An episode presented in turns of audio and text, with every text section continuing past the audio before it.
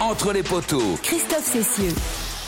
Salut à tous, l'hémisphère sud comptera un titre de plus le week-end prochain. Et oui, Afrique du Sud ou Nouvelle-Zélande pour un quatrième titre mondial. La domination est sans partage sur la planète rugby pour euh, ces deux grandes nations auxquelles, à laquelle on peut rajouter tout de même l'Australie, même si l'Australie euh, cette année est un petit peu à la ramasse. Pourtant, c'est vrai que tout le monde annonçait le, le réveil du nord, de l'hémisphère nord, de l'Irlande, de la France ou pourquoi pas de l'Angleterre et un deuxième succès après celui du 15 de la Rose en 2003 eh bien, il faudra patienter et espérer pour 2027 avec un mondial euh, qui se déroulera en Australie, donc dans le sud. Alors, comment expliquer ces succès à répétition, l'expérience, la méthode, le talent? On va tenter aujourd'hui entre les poteaux de comprendre pourquoi le sud, gagne encore et toujours et que le nord reste en rade. Le constat est sans appel. Le rugby au niveau mondial, c'est dans le sud que ça continue à se passer. Pour évoquer euh, ce sujet, ils sont là, ils sont venus.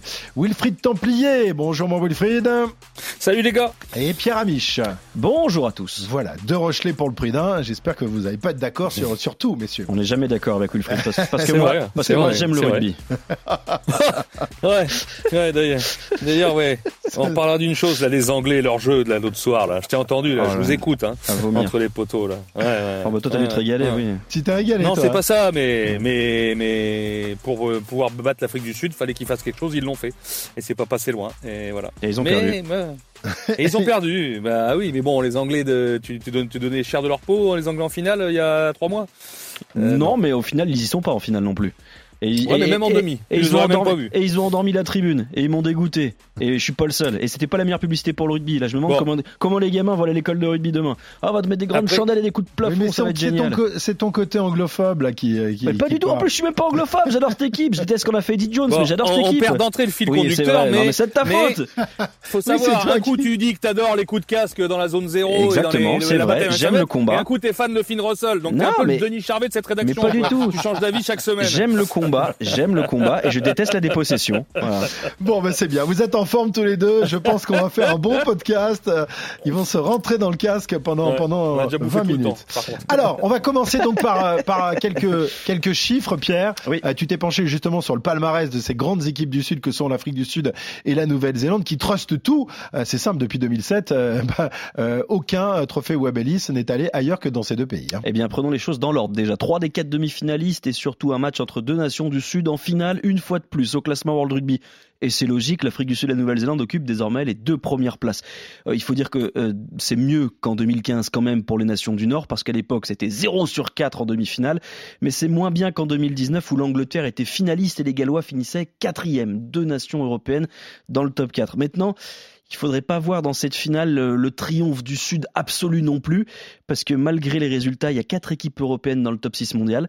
Les poules ont toutes été remportées par des équipes de l'hémisphère Nord. L'Irlande a battu les Bocs, la France a battu la Nouvelle-Zélande, les deux finalistes. Et les deux nations du Nord ont perdu en quart de finale de 4 points et d'un point. L'Angleterre, elle, est aux portes de l'exploit et perd une petite unité.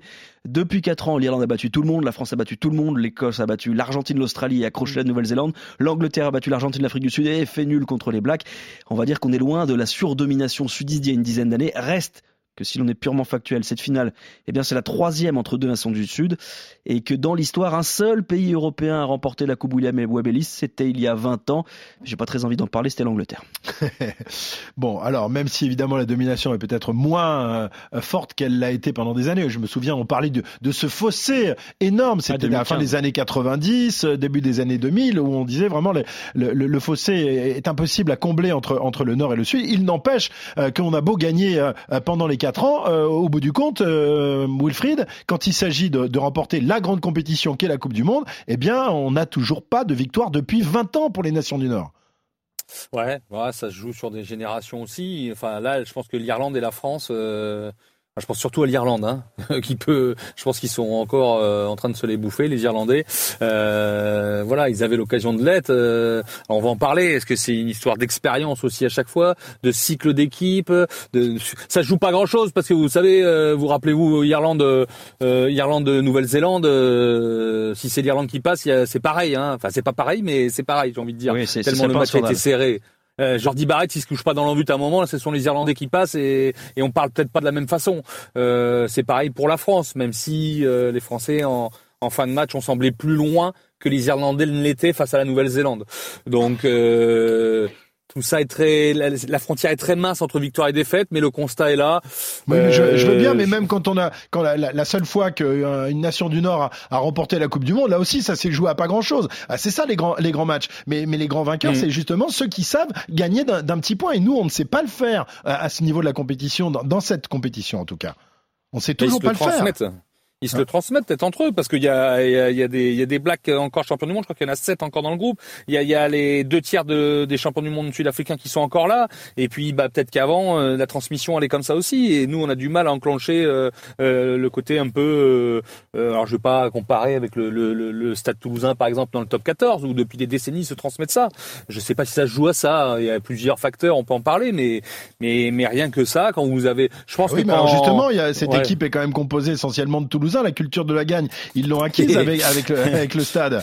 Hein c'est le, stade, le Rochelet qui, euh, qui, euh, qui justement euh, met le, oui, mais côté Christophe, un, une, une demi-finale, une finale top 14, c'est pas un quart de finale de Coupe du Monde ou une demi-finale de Coupe puis, du Monde. Et puis tu peux pas comparer la domination de l'hémisphère sud de 2011, 2015 euh, qui était immense parce que vraiment, ils écrasaient tout. Même l'Argentine mettait des pétés à tout le monde. Ils étaient vraiment beaucoup plus forts. Il y avait un écart énorme. Regarde les résultats en quart de finale de 2015. Il n'y a aucune nation du Nord qui existe.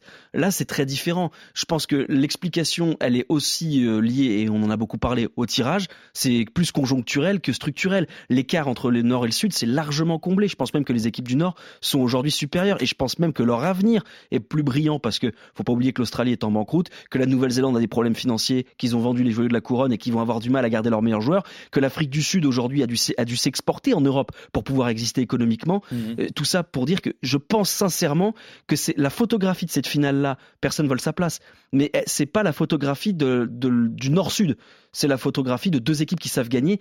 Mais ça aurait été France-Irlande en finale, personne n'aurait trouvé ça scandaleux parce que ça aurait été la logique. Pas bah oui, y compris au niveau du bilan de, je, 4 ans, hein, parce que le, tirage au sort était pas bon en fait.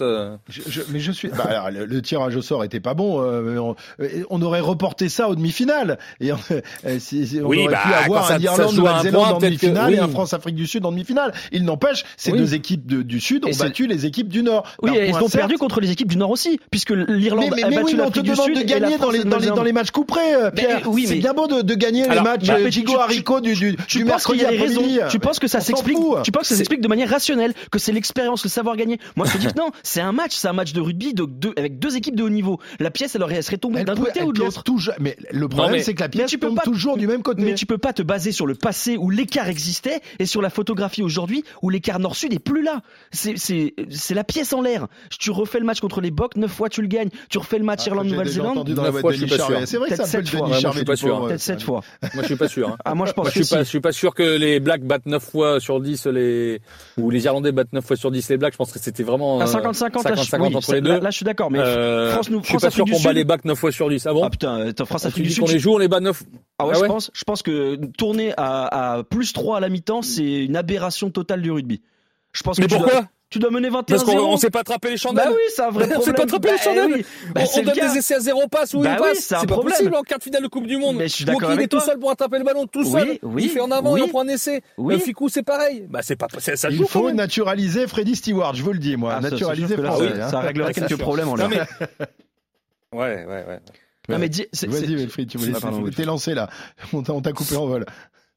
Non, mais peut-être qu'on a, on a mis trop d'importance, parce que ces deux équipes, Afrique du Sud et Nouvelle-Zélande, surtout Nouvelle-Zélande, sont montées en puissance dans la Coupe du Monde. Et peut-être qu'on a mis trop d'importance à ce match d'ouverture. Bien sûr. Euh, notamment en termes de prépa physique, de pic de forme ou de palier, je ne sais plus comment ils disent maintenant, mais qu'on s'est trop focalisé là-dessus et que qu'il y avait peut-être pas le feu en fait. Alors justement, c'est quoi? C'est c'est parce qu'on n'a pas euh, il y avait peut-être trop d'attentes sur euh, sur cette équipe de France ou même sur cette équipe d'Irlande avec un public euh, vraiment tout acquis à la cause des Verts d'un côté des, des Bleus de l'autre que que les matchs de poule comptaient énormément pour nous parce qu'il fallait battu, battre les, les, grandes nations de du Sud, ce qui a été fait par par la France face à All Black et par l'Irlande face à face à l'Afrique du Sud en poule. Oui, mais on a on s'est peut-être trompé d'objectif. C'est quoi? C'est le manque d'expérience ou alors c'est parce qu'il y avait trop de pression peut-être sur les épaules des équipes européennes. Euh, je me permets, Wilfried, il y a aussi, l'équipe de France a perdu des joueurs majeurs avant et pendant la compétition. C'est-à-dire que tu, pars, tu pars à la Coupe du Monde sans Romain Ntamak, avec Antoine Dupont qui joue un quart de finale avec une fracture, sans Julien Marchand qui sont tes leaders qui sont tes leaders. Mm. Euh, c'est pas le cas pour les grandes nations du Sud, qui eux, par exemple, les Néo-Zélandais, les Blacks ils ont récupéré pour le premier match d'ouverture, étaient euh, handicapés, mais ils, mais ont les ont récupérés en cours de compétition. on a récupéré Dupont. Enfin, ouais, un demi Dupont, Dupont un trois quarts Dupont. Mm. Non, mais euh, ça joue quand même. C'est-à-dire que peut-être que notre façon de concevoir l'événement où fallait être très fort tout de suite a engendré un peu de perte, un peu de casse, mais il y a aussi, et ça j'y crois très fort, une véritable malchance. C'est-à-dire que bah, rien n'explique le fait que tu pètes Cyril Bay en match de prépa, que tu perds Romain Tamac, que, euh, que Antoine Dupont se fasse fracasser dans un match pam-pam, que, que Julien Marchand il fasse 13 minutes. Tout ça, tu vois. Rien n'explique, je sais pas, Pierre, quand même. Rien n'explique, je sais pas, parce que euh, j'ai regardé un peu les, les, Je me suis amusé à regarder les temps de jeu sur les trois dernières saisons, mhm. les nombres de matchs et les temps de jeu de trois joueurs des, des nations dont on parle. Euh, on joue, mais beaucoup plus que les autres. Alors, euh, je ne sais pas si ça explique ça euh, sur cette Coupe du Monde-là, sur des blessés, sur euh, le fait, parce que la Coupe du Monde s'est enchaîné beaucoup de matchs de très haut niveau, notamment quart, demi-finale, bon, on ne saura jamais puisqu'on a perdu en quart. mais aussi, tu me parles des PT, donc je m'engouffre là-dedans. Parce que quand j'ai regardé, j'ai trouvé ça hallucinant quand même. Quand, j'ai vu que Antonio, l'année dernière, avait joué 31 matchs sur la saison, mmh. quand Lomax, j'ai pris Lomax, Malherbe et Furlong. Lomax, il en a joué 19 31 matchs, Antonio, quand même. Hein. Lomax 19, Malherbe 18 et Furlong 12. J'ai trouvé l'écart. Ouais, j'ai trouvé l'écart, mais incroyable. Mais j'ai pris d'autres joueurs. J'ai pris Aldrit. Euh, ah, Aldrit, il a joué 31 matchs. C'est le plus parlant. est-ce que, tu il en a joué 18. Est-ce que tu as pris les Irlandais Oui. Euh, oui. Et alors Oui. Oui. Alors, euh, Saver en a joué 18, Dutoit en a joué 19 et Van der Fleer 21. Mais ne serait-ce que 21 matchs par rapport à 31 c'est quand même incroyable quoi. C'est c'est alors des fois faut regarder les minutes aussi. Ouais, Souvent, mais Aldrit, il fait 80 600 fois, hein. minutes. Oui oui oui, Aldrit il a 200 euh, 2158 minutes l'année dernière. C'est le plus euh, Sa VA il en a 1428. Ça fait quand même 5 6 matchs de moins. Mais vous le multipliez ça par une saison, deux saisons, trois saisons ou quatre saisons, mais Philippe Saint-André s'en plaignait ça. Alors pas par quatre parce qu'il y a eu le Covid et que justement on a joué un petit peu moins de matchs. Oui, mais sur une carrière, sur, une carrière, Philippe Saint-André nous disait on crame nos joueurs au fur et à mesure quoi. Et je, je faut pas chercher l'excuse tout le temps parce qu'ils ont eu euh, le mm. plus de temps de préparation, mais mais ces mecs-là ont aussi 15 jours. Ceux qui ont été finalistes ont eu 15 jours de repos euh, seulement, dont une semaine de bringue pour certains. Euh, et ils ont enchaîné à Monaco la prépa. Et, et, moi, Christophe, enfin, le souvenir de la, deuxième mi-temps de France-Afrique du Sud, les mecs, ils boitaient, ça fissurait partout physiquement. Hein. On, mais est-ce que, tu, quoi. est-ce que tu crois que c'est une question de temps de jeu et de prépa ou c'est juste que moi j'ai eu le sentiment, mais tu, le sais mieux que moi, Wilfried. Non, il n'y a pas que ça. Que, que, mais, sont fait casser la bouche, quoi. Tu vois que c'est c'est pas lié au, à l'accumulation du temps de jeu et pardon et, et, à, et à la préparation. Je pense que c'est physiquement, tu as été dominé et, pas, pas par la fatigue. bah oui, mais dans les ressources. Bah oui, le tonnage aussi, mais ça passe aussi la fraîcheur, ça, ça y fait aussi quoi. C'est, c'est. Bah, quand tu vois, tu fais 2000 minutes, 30 matchs par saison. Je, je, moi, je pense, on verra plus tard, mais que l'année prochaine année de Coupe du Monde, les mecs, on les ils jouent pas plus de 15-20 matchs. Quoi. Faut les, alors là, alors là, euh, oui, évidemment, c'est un vœu, c'est un vœu pieux, ça, euh, Wilfried. Tu sais bien que notre modèle économique euh, dans, dans, le Nord, ah en tous les cas en, France, et en Angleterre, ne, ne, permet pas ce genre de choses. Déjà que les clubs ont beaucoup donné à l'équipe de France, je ne pense pas qu'ils donneront plus pour. Si, si, encore tu avais été champion du monde, peut-être qu'on aurait continué et, et peut-être accentué cette politique en faveur de l'équipe de France, mais je suis pas certain aujourd'hui qu'on aille vers cette direction-là. On va au mieux garder le, statu quo, ce qui serait déjà pas mal. ce serait un tour de force. Hein. Euh, mais euh, bon, alors d'un autre côté, on le disait, euh, les nations du Sud sont malades financièrement, économiquement, et on ne sait pas combien de temps ça va durer. Là, peut-être qu'ils vivent les derniers feux, même si le, il y a quand même un, changement d'orientation du, rugby mondial. Hein. Le rugby du Sud et le rugby du Nord, on n'a plus l'impression que ce soit vraiment si établi que ça, parce que l'Afrique du Sud et les joueurs sud-africains jouent maintenant les, coupes européennes ou la Champions Cup avec les, les, Européens. Les... Argentins jouent tous en Angleterre ou en France aujourd'hui puisque la franchise euh, argentine s'est arrêtée. Les Japonais ne jouent plus le Super Rugby et sont retournés dans leur championnat domestique. Aujourd'hui, peut-être que les Néo-Zélandais un jour vont accepter que leurs joueurs évoluent à l'étranger et reviennent jouer avec le maillot des Blacks euh, s'ils sont s'ils sont, sont pas capables de les garder en leur offrant des salaires dignes de, ce nom. Ah, ouais. Après nous, l'espoir qu'on peut avoir, c'est qu'on est une équipe plus jeune quand même. Hein. Euh, que ces deux équipes-là, hein, Afrique du Sud, Nouvelle-Zélande, c'est 31 ans la moyenne d'âge d'Afrique du Sud, c'est énorme, et 29 ans euh, les All Blacks quoi. Par contre, ils sont plus expérimentés. Tu parlais d'expérience, c'était 60 et 67 euh, en moyenne de sélection. Nous, c'était 37. Mais voilà, on a 3-4 ans de moyenne d'âge en moins. Donc ça veut dire que avec les nos 20 champions du monde, voilà, ça peut sourire 3, 4 ans en moins, mais, mais, 3, mais, mais, mais, 30 matchs de plus par saison. Donc tu vas voir, tu vas bah, les petits jeunes, ils sont jeunes, mais ils seront vieux. Eh ben, on va les caper pendant 4 ans. On va les caper, on va les caper les nôtres pendant 4 ans. Oui, on va leur donner trop de matchs non plus. Tu disais qu'il fallait pas qu'ils jouent trop souvent. Allez caper un petit peu. Non, mais il faut pas être si pessimiste pour le pour la suite. D'autant que chez les U20, tu l'as dit Wilfried, les nations du Sud sont dominées par les nations du Nord. Aujourd'hui, les, les, meilleures nations sont européennes, françaises en l'occurrence, et, et, chez les U20, euh, l'autre nation qui est très très forte chez les jeunes, c'est l'Irlande, qui a remporté trois des quatre derniers tournois chez les moins de 20. Euh, je pense pas que euh, le creux générationnel se fasse sentir ni chez eux ni chez nous.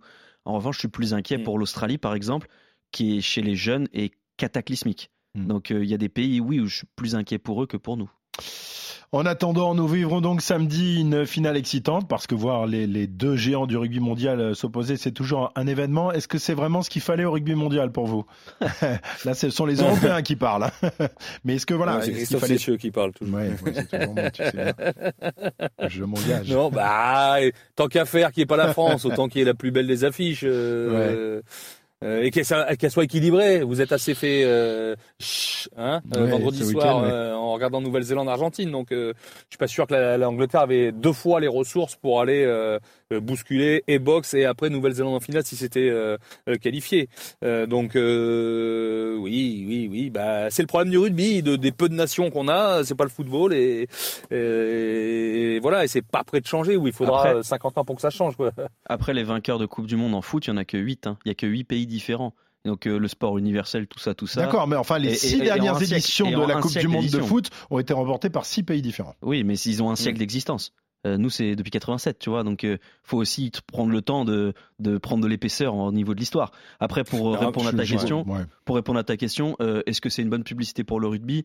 Bah en fait ça va juste dépendre du contenu du match. Parce que pour l'instant cette coupe du monde jusqu'à aujourd'hui elle a connu quelques grands matchs mais quelques purgettes aussi.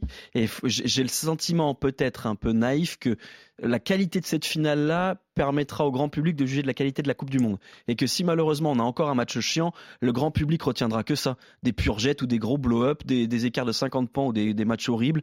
Et que ce sera pas nécessairement la Coupe du Monde qui suscitera le plus de vocation. Ah ouais, on peut pas changer ce jeu, Pierre. Euh, si ah non, oui, mais... On va pas mettre des trampolines sur le terrain pour qu'ils fassent des saltos et des plumes dans le... pour que le grand public se dise ah c'est chouette quand même ça ce, sport. Ce qui est bien, c'est qu'il a toujours le sens de la mesure, tu vois. entre mettre que des grandes quilles et monter les chandelles et des coups de casse pendant 80 minutes sans se faire une passe. Mais pensé à toi, conserver le ballon deux minutes. Podcast. D'ailleurs, je, je faisais mon footing du dimanche et je t'écoutais. Oh, tu disais qu'il fallait que les Anglais fassent plus de passes.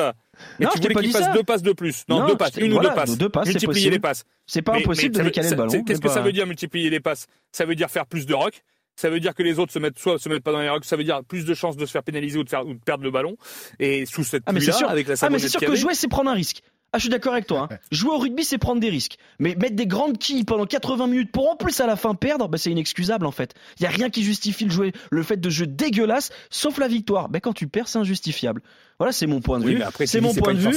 C'est mon point de vue parce que parce que contrairement à toi, je paye ma place pour aller au stade et quand tu payes ta place pour aller faire une pure jette horrible comme ça, oh, bah je suis désolé. De la cage cathédrale. tu payes 250 boules pour être au perchoir, bah j'ai les boules pour les gens qui ont payé. Moi, j'ai bien aimé cette bataille stratégique.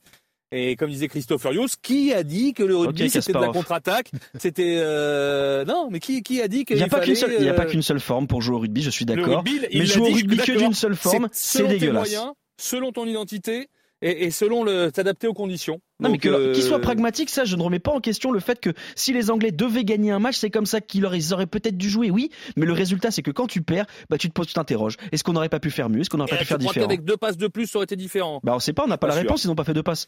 Ouais, mais sûr, ça restera. Le, le jeu au sol, la défense au sol des box, euh, c'était quand même un risque de, de multiplier les passes et donc les rocks et donc les points de rencontre. Bon, mais on, s'éloigne évidemment du fil conducteur, mais je sais que vous, vous adorez ça. On s'est est éloigné au début du podcast et à la fin. Je l'ai écouté hier et j'avais envie de lui répondre, et j'étais pas là.